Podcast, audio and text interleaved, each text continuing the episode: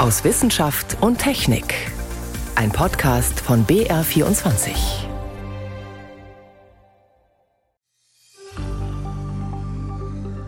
This milestone moves us one significant step closer dieser Meilenstein bringt uns einen signifikanten Schritt weiter, sagt die US-Energieministerin Jennifer Granholm.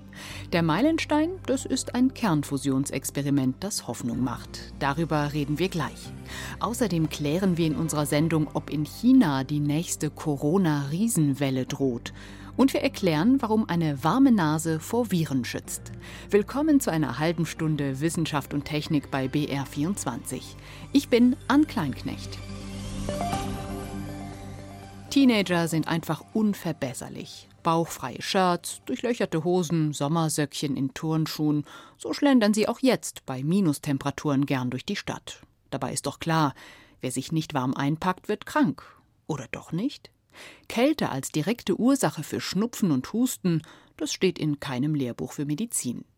Glaubt man Infektiologen, dann verbreiten sich Viren in der kalten Jahreszeit vor allem so rasant, weil wir uns da ja in schlecht belüfteten Räumen aufhalten. Doch auch an der Kältetheorie scheint was dran zu sein. Das haben US-Wissenschaftler jetzt herausgefunden. Birgit Magira berichtet. Alle Jahre wieder kommt zuverlässig zusammen mit dem feuchtkalten Wetter diese unangenehme Soundkulisse zurück. Und sehr lange galt unter Fachleuten, es sind nicht die niedrigen Temperaturen selbst, die uns krank machen. Der US-amerikanische Mediziner Ben Blyer von der Harvard Medical School und sein Team haben sich gefragt, stimmt das eigentlich? Sie schauten deshalb an die Körperstelle, die am heftigsten mit Krankheitserregern und Kälte zu kämpfen hat, die Nase, genauer die Nasenspitze. Dort sitzt der allererste Schutzmechanismus des Immunsystems gegen Keime. The lining of the nose has cells called uh, epithelium. Die Nasenoberfläche innen, die Zellen dort können Schleim produzieren und über Mini-Härchen wird der Schleim bewegt.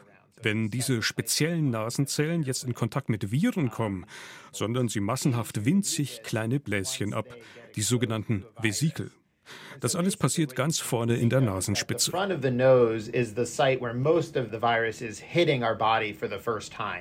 10.000 bis 20.000 Liter Luft atmet ein Mensch täglich ein und aus, beladen mit Millionen von Erregern.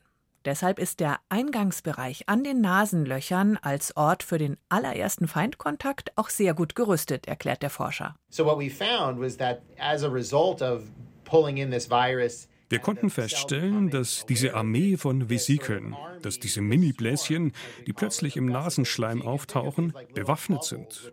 Sie haben Rezeptoren, Fangarme, wenn man so will, mit denen sie die Viren binden können. Außerdem sind die Vesikel im Innern voll mit chemischen Kampfstoffen, die die Viren abtöten. Ben Bleier vergleicht die Situation mit einem Hornissennest, das man anstößt. Sofort verlässt ein angriffslustiger Schwarm das Nest und bekämpft den Angreifer, noch bevor der eindringen kann. Auch das menschliche Immunsystem baut die erste Verteidigungslinie schon im Nasenschleim auf, weit vor der ersten Körperzelle. Schon allein das ist eine spannende Beobachtung. Aber welche Rolle spielt die Kälte?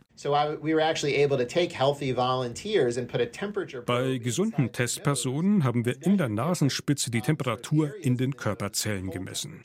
Zunächst bei normaler Raumtemperatur und dann noch einmal in deutlich kälterer Luft, so wie draußen im Winter. Und tatsächlich wird es in der Zelle selbst auch kälter, und zwar um 5 Grad. Klingt logisch. In der Nase wird's kälter. Im Gegensatz zu anderen Körperbereichen, wo mit viel Energieaufwand eine Temperatur von 37 Grad gehalten werden kann. Nur was passiert, wenn die hocheffektiven Abwehrzellen an der vordersten Keimfront abkühlen? Sie schicken viel weniger Vesikel los, die noch dazu schlechter ausgerüstet sind zur Virusbekämpfung. Insgesamt, so Bleiers Ergebnis, ist die Immunabwehr in der Nasenspitze bei Kälte nur noch halb so gut. Heißt umgekehrt, doppelt so viele Viren können Körperzellen attackieren. Damit ist die Wahrscheinlichkeit, krank zu werden, bei niedrigen Temperaturen viel höher. Die Kälte selbst ist also Mitursache für mehr Infektionskrankheiten. Der Münchner HNO-Arzt Rainer Jund hat sich mit der Studie beschäftigt und ist beeindruckt. Die Arbeit ist sehr interessant. Jahrzehntelang haben wir immer geglaubt, es liege nur an der Ansteckung, also an der Zusammenballung von Menschen in engen Räumen, dass wir im Winter häufiger krank werden. Jetzt, durch diese Arbeit, eröffnet sich aber eine neue Perspektive und es verdichten sich die Anhaltspunkte, dass die Temperatur direkt unser Immunsystem beeinflusst. Und das ist etwas, auf was wir lange Zeit gewartet haben. Womöglich wäre der leidige Mund-Nasenschutz gegen Corona am Ende schon allein deshalb noch sinnvoll, jetzt im Winter. Ein Effekt dieser Studie zeigt nämlich, dass wenn man die Nase und den Mund-Nasen-Rachenraum warm hält durch eine Maske, viel weniger Gefahr bestehen könnte, sich direkt mit Atemwegskeimen zu infizieren, weil unser Immunsystem an dieser Stelle dann besser funktioniert. Also gleich zwei Gründe, die Maske ab und zu noch aufzulassen. Und die Oma? Hatte die also schon immer recht mit ihrer Warnung? Kind, zieh dir die warme Jacke an, Schal und warme Socken, sonst wirst du krank bei der Kälte. Well, you know, in this case, I would say our grandmothers were right. Unsere Großmütter haben oder hatten da schon But in this case, the socks need to go on your nose instead of your feet. so wie die Dinge jetzt liegen, wäre es noch besser, die Socken über die Nase zu ziehen, oder? Also, falls Sie noch auf der Suche nach einem Weihnachtsgeschenk sind, Nasenwärmer, das wär's doch. Aber im Ernst, Corona hat hier in Deutschland ein bisschen seinen Schrecken verloren. Viele Menschen sind geimpft oder sie hatten das Virus schon. Kaum jemand schaut noch auf seine Corona-Warn-App, die Maskenpflicht ist weitgehend aufgehoben und zu Hause bleiben muss man nur noch mit Symptomen. Das sind Freiheiten, von denen die Bevölkerung in China lange träumen konnte. Dort wurden ja ganze Städte abgeriegelt, Infizierte gleich ins Krankenhaus verlegt. Jetzt hat Peking seine extrem strikte Null-Covid-Strategie aufgeweicht. Es gibt kaum noch Beschränkungen. Teststationen machen zu, die Leute können wieder einkaufen gehen und rumreisen. Über die Situation in China konnte ich mit Rolf Abweiler sprechen. Er ist Direktor des Europäischen Bioinformatik-Instituts in Cambridge und ich habe ihn gefragt, ob jetzt eine krasse Corona-Welle in China droht, weil ja dort so wenig Menschen geimpft sind. Die Infektionswelle ist auf jeden Fall auf dem Weg. Die Frage ist nur, welche Vorsichtsmaßnahmen die Bevölkerung auch weiterhin an den Tag legen wird. Und im Moment sind viele Leute sehr vorsichtig, weil sehr viele schon Erkrankte in ihrem Bekanntenkreis haben. Und dann ist die Frage, wie die Regierung weiter agieren wird, wenn sie sehen, dass halt die Zahlen so hoch gehen, dass zu viele Leute krank sind, zu viele hohe Arbeitsausfälle dadurch sind, dass die Krankenhäuser überlastet sind, dass das Gesundheitspersonal überlastet ist, ob dann wieder etwas auf die Bremse getreten wird oder ob das einfach so weiterlaufen gelassen wird. Lassen Sie uns mal kurz über die Impfquote in China sprechen, speziell Menschen über 60. Da sind sehr wenige vollständig geimpft, also dreimal geimpft. Warum ist diese Impfquote so niedrig? Wie erklären Sie sich das? Natürlich gibt es da auch Leute, die einfach skeptisch sind einer Impfung gegenüber. Aber ich glaube, ein wichtiger Grund ist natürlich, wenn man gesagt hat, okay, wir halten Covid raus aus diesem Land. Wenn irgendwo was auftaucht, dann machen wir alles dicht, halten das sofort unter Kontrolle und wir werden null Covid haben. Wenn man sagt, das kommt sowieso nicht in unser Land, warum soll man sich dann unbedingt impfen lassen? Hinzu kommt ja auch, dass Leute, die geimpft wurden, dass das einfach schon länger her ist. Diese Impfkampagnen, die liegen jetzt schon wieder eine Zeit lang zurück. Ne? Die Leute waren einfach auch dem Virus wenig ausgesetzt. Das kommt auch noch hinzu. Ja, das ist natürlich schon ein Riesenunterschied. Also hier in den westeuropäischen Ländern oder in europäischen Ländern generell hat fast jeder irgendeinen Immunschutz mittlerweile bekommen. Entweder durch Impfungen oder durch Infektionen und oft halt auch durch beides, äh, dass man geimpft worden ist, dass man trotzdem Covid bekommen hat. Natürlich wesentlich milder, mit sehr, sehr niedrigen schweren Fällen und nahezu keinen Todesfällen unter Vollgeimpften. Mit welchem Impfstoff wurde eigentlich in China geimpft? Kann man das vergleichen mit Europa? Also in China gibt es verschiedene Impfstoffe. Der bekannteste, den man so hier kennt, heißt Sinovac. Und die sind eigentlich gar nicht so schlecht. Ne? Das sind schon gute Impfstoffe, nur längst nicht so gut, wie wir von BioNTech oder Moderna oder auch AstraZeneca das jetzt gewöhnt sind. Aber der Impfschutz ist halt einfach nicht so stark. Zumindest nicht nach zwei Impfungen. Nach drei Impfungen, drei Impfungen mit Sinovac gibt sehr ähnliche Resultate wie dreimal BioNTech oder dreimal Moderna oder eine Kombination davon. Das ist also wirklich kein schlechter Impfstoff. Aber wenn man es halt nicht in genügend Arme kriegt und die Zeit zu lange verrinnt, dann, dann ist es nicht gut. Welche Gefahr sehen Sie jetzt? Also wenn sich das Virus jetzt quasi ungebremst in China wieder verbreiten kann, könnte es sein, dass dann wieder neue Varianten entstehen, die dann auch uns wieder gefährlich werden könnten, gegen die unsere Impfstoffe nicht helfen? Also ich bin mir grundsätzlich sicher, dass die Impfstoffe, die wir jetzt haben, auch weiter gegen andere Varianten wirken. Es könnte natürlich sein, dass es Varianten sich entwickeln, wo es nicht mehr so wirksam ist. Und man muss ja unterscheiden zwischen den Varianten, Mutationen, die dazu führen, dass sich ein Virus besser verbreitet, schneller verbreitet, und zwischen denen, die die Gefährlichkeit erhöhen, die Virulenz erhöhen, also zu mehr schweren Fällen führen und Todesfällen. Und die große Befürchtung ist halt immer, man kriegt ein virulenteres Virus, was sich auch noch der Immunantwort entzieht und besser verbreitbar ist. Wie groß ist diese Gefahr, dass sowas jetzt entsteht? Umso mehr Viren unterwegs sind, die mutieren, umso höher ist die Gefahr. Das ist nun mal einfach so. Das ist ja ein statistisches Spiel. Ne? Deshalb ist es natürlich wichtig, dass möglichst wenig Leute weltweit infiziert sind. Also der Spruch, alle sind nur sicher, wenn alle sicher sind, der gilt auch heute noch. Ne? Und die Gefährdung der Weltbevölkerung durch solche Ausbrüche bleibt weiter bestehen. Hm. Welche Gefahr droht jetzt ganz konkret der chinesischen Bevölkerung? Also mit wie vielen Todesfällen, schweren Erkrankungen müssen wir rechnen, wenn das Virus jetzt dort einfach freien Lauf hat? Das hängt ja von vielen Variablen ab. Wie schnell geht die Verbreitung? Wie schnell werden mehr geimpft? Aber wenn man jetzt einfach mal sagt, dass etwa 20 Prozent der Bevölkerung über 60 sind, dann sind das nahezu 300 Millionen Menschen. Und die sind natürlich die gefährdetste Gruppe. Von der ist ein Drittel, also fast 100 Millionen, nicht oder unzureichend geimpft. Und wenn man sagt, 100 Millionen in dieser Altersgruppe sind nicht oder unzureichend geimpft, dann sind da schon eine Todeszahlen von einer Million leider drin. Ne? Das ist schon tragisch. Und da muss man halt schon hoffen, dass möglichst viele davon noch bald vollständig geimpft werden. Also eine Million Tote eventuell, mit denen wir rechnen müssen. Was müsste aus Ihrer Sicht jetzt dringend passieren, um Corona dort unter Kontrolle zu bringen oder einfach die Eskalation zu verhindern? Ja, zum einen muss man halt die Verhältnisse wieder so hinkriegen, dass man eine Chance hat, den Wettlauf zu gewinnen. Also man muss eine wirklich eine Impfkampagne starten, dass man möglichst viele Leute erreicht. Und das müsste eigentlich in einem Land wie, wie China, das streng von oben runter regiert wird, eigentlich nicht so ein schweres Unterfangen sein. Äh, und gleichzeitig muss man dann halt schauen, dass man vielleicht doch wieder besser testet, mehr Beschränkungen auferlegt, man hat da noch eine Chance, das abzubremsen. Was eine ganz große Gefährdung ist, ist halt Ende Januar das Neujahrsfest, wo Hunderte von Millionen Menschen halt kreuz und quer durchs, durchs Land fahren, um ihre Verwandten zu besuchen. Und wenn man bis dahin nicht einen vernünftigen Weg gefunden hat, um die Impfkampagnen äh, zu beschleunigen und, und die Verbreitung zu reduzieren, dann ist es schon eine ziemlich äh, harte Zeit, die da bevorsteht. Also China hat seine Zero-Covid-Strategie aufgehoben und lässt momentan dem Virus relativ freien Lauf. Das waren Einschätzungen von Rolf Abweiler. Er ist Direktor des Europäischen Bioinformatik-Instituts in Cambridge in Großbritannien. Vielen Dank, Herr Abweiler. Gern geschehen.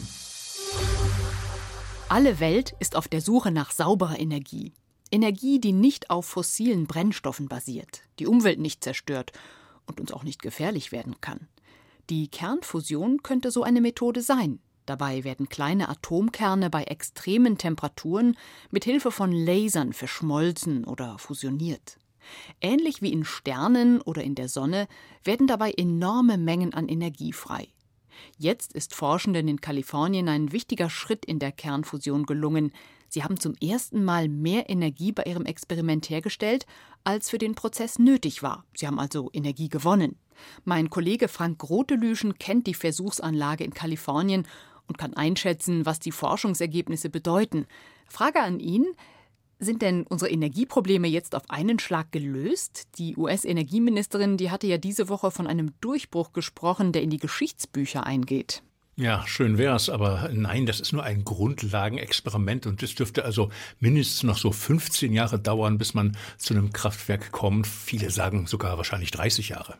Frank Rotelöschen war selbst schon in der Anlage in Kalifornien und hat sich das Experiment dort angeschaut, bei dem Wasserstoff mit Hilfe von Laserstrahlen zu Helium wird. Das ist die National Ignition Facility, die steht an einem der großen Militärforschungszentren der USA in Kalifornien. Und ich war schon beeindruckt, das ist wirklich gigantisch da. Also eine Halle groß wie drei Fußballfelder. Da über den Kopfen waren dann 192 dicke Metallröhren und durch die schießen ungemein starke Laserblitze. Diese Laserblitze zielen dann letztendlich auf ein Kügelchen aus gefrorenem Wasserstoff. Das ist etwa so groß wie ein Pfefferkorn nur. Und die Laser erzeugen in diesem Pfefferkorn eine extreme Hitze, also zehnmal heißer als im Inneren der Sonne und auch einen extremen Druck, also doppelt so viel wie in der Sonne. Ja, und das hat dann ausgereicht, um den Wasserstoff zu Helium zu verschmelzen, wobei dann energiefrei wurde, also auch so ein bisschen überspitzt formuliert eine Wasserstoffbombe im Mini-Format. Jetzt ist es also zum ersten Mal geglückt, bei dem Experiment etwas mehr Energie rauszuholen, als reingesteckt wurde. Ein Kernfusionskraftwerk ist aber noch in weiter Ferne. Also zum Beispiel die Effizienz muss einfach noch deutlich steigen. Das heißt, die Fachleute müssen noch deutlich mehr Fusionsenergie aus so einer Brennstoffkapsel herausholen. Also nur diese 150 Prozent, das reicht noch nicht. Das muss also ein Vielfaches mehr sein, sonst lohnt sich das ganz einfach nicht. Naja, auch diese Laser, die man da braucht, diese großen Laser, die müssen noch deutlich billiger werden und auch effizienter werden. Die dürfen nicht so viel Strom fressen wie bislang. Und drittens, also diese Anlage in Kalifornien, diese Forschungsanlage, die kann nur eine einzige Kapsel am Tag zünden. Und für ein Kraftwerk ist das viel zu wenig. Da müssten es so etwa zehn pro Sekunde sein. Also da ist wirklich noch eine Menge Forschung und Entwicklung zu erledigen. Es sind also noch einige Hürden zu überwinden.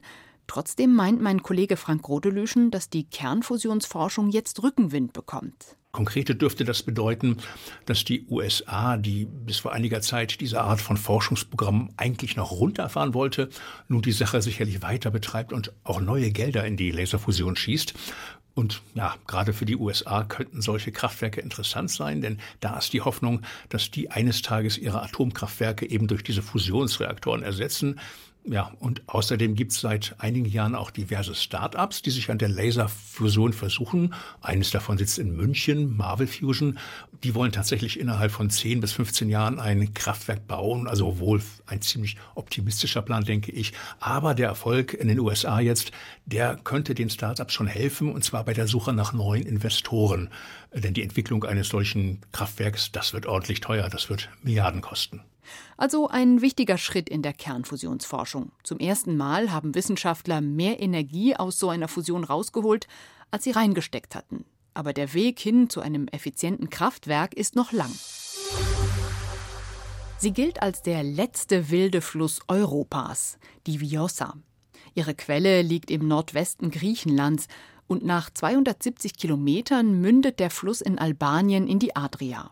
Und dort, in Albanien, soll das Vjosa-Tal zum Nationalpark werden. Ministerpräsident Edi Rama hat im Sommer eine entsprechende Absichtserklärung unterschrieben. Davor hat es jahrelang Streit darüber gegeben, ob Staudämme oder Wasserkraftwerke im Vjosa-Tal gebaut werden dürfen. Diese Pläne wurden jetzt gestoppt, denn in der Vjosa leben seltene Forellen und bisher unbekannte Mikroorganismen. Unser Korrespondent Wolfgang Fichtel war für uns im blauen Herzen Europas. Albaniens Ministerpräsident Edi Rama hat sich schlau gemacht. Er will nicht nur wedeln mit dem Schlagwort Biodiversität. Ihn interessieren Zahlen und Fakten. Zum Beispiel 400 von den Vorgängerregierungen geerbte Genehmigungen für Wasserkraftwerke und Staudämme entlang der Vjosa oder die acht gestoppten Großprojekte von seiner Regierung. Dafür braucht der Regierungschef des armen, aber ehrgeizigen kleinen Landes Albanien ein paar Argumente. Und die haben ihm engagierte Naturwissenschaftler gegeben. Der Ministerpräsident zählt auf. Vjosa an und in der Vjosa gibt es mehr als 1100 Arten, davon 13 Tierarten und zwei Pflanzenarten, die in der ganzen Welt bedroht sind. 54 Tier- und 25 Pflanzenarten stehen in Albanien auf der roten Liste. Die Vjosa, das ist ein Ökosystem, das einen außergewöhnlichen Wert hat für unser Land. me një vlerë të jashtëzakonshme për vendin tonë. Eine Erkenntnis, für die Edi Rama Applaus erntete. Das war im vergangenen Sommer. Gleich nach seiner Rede unterzeichnete Albaniens Tourismusministerin gemeinsam mit vier Umweltschutzorganisationen eine Absichtserklärung. Die Vjosa, das ganze Tal, möglichst auch die Nebenflüsse, sollen Nationalpark werden. Streng geschützte Natur. Der Applaus gebührt vor allem den Forschern der Universität für Bodenkultur in Wien. Sie haben in einer Grundlagenstudie zur Biodiversität an der Vjosa die mehr als 1100 Arten dokumentiert und deutlich gemacht, wie schwer der Verlust wäre, wenn, wie ursprünglich geplant, 80 Prozent des Flusses gestaut und abgeschnitten würden. Wobei die Forscher betonen, das war nur eine Momentaufnahme, die tatsächliche Zahl der seltenen Arten dürfte viel höher sein. Der albanische Biologieprofessor Aleko Mio er lehrt an der Universität Tirana, hat aber auch eine kleine Forschungsstation hier direkt am Ufer der Vjosa. Er zeigt auf den Fluss und zählt einige der bedrohten Arten auf, die es hier gibt. Eine davon ist der europäische Aal, vom Aussterben bedroht aber auch der Otter, die besonderen Forellen an der Vjosa. Es gibt auch andere seltene Fische und Wasservögel, die nur hier in diesem Habitat vorkommen. Schöne Natur allein aber reicht nicht, um ein Gebiet wirkungsvoll zu schützen. Deshalb war die Zusammenarbeit mit den Wissenschaftlern, zum Beispiel der Organisation Riverwatch, sehr wichtig, sagt Aleko Mio. Natürlich wollen die Besucher etwas über Säugetiere und Vögel hören, die groß und ansehnlich sind. Aber der Fluss ist vor allem Heimat für viele kleine Tiere, die wir gar nicht sehen. Klingt vielleicht seltsam, aber ich habe allein 65 Arten gefunden, die wir nicht sehen können, nur unter dem Mikroskop. Auch die sind sehr wertvoll für das Ökosystem hier. Olsi Nika, der Vorsitzende der albanischen Umweltschutzorganisation Eco Albania, die sich für den Nationalpark Vjosa einsetzt, kennt das Problem. Es gibt zwar einen vielgeliebten Vogel hier, sie nennen ihn Adler, wie Albaniens Wappentier, aber in Wirklichkeit ist es ein sogenannter Schmutzgeier, Aasfresser. Wichtig für die Natur aber eben ein bisschen dicklich und struppig, der gern gackert mit nacktem Hals, und nur im Flug sieht er einigermaßen majestätisch aus. Vielleicht wird das das Maskottchen des Nationalparks, denn die Konkurrenz ist ebenfalls schräg. Ein seltener Aal, eine dicklippige Forelle, Käfer, Insekten, Wasserwürmer. Dann lieber ein schräger Vogel, der übrigens schon Vjosa heißt, denn das ist auch ein beliebter Mädchenname in Albanien. Und um Artenschutz geht es auch in Kanada, genauer gesagt in Montreal, auf der Internationalen Artenschutzkonferenz. Die geht morgen zu Ende. Wir halten Sie hier bei BR24 auf dem Laufenden. Das war aus Wissenschaft und Technik in BR24 am Sonntag. Schön, dass Sie dabei waren. Wenn Sie diese oder frühere Sendungen nachhören möchten, die gibt es in der ARD Audiothek und überall, wo es Podcasts gibt.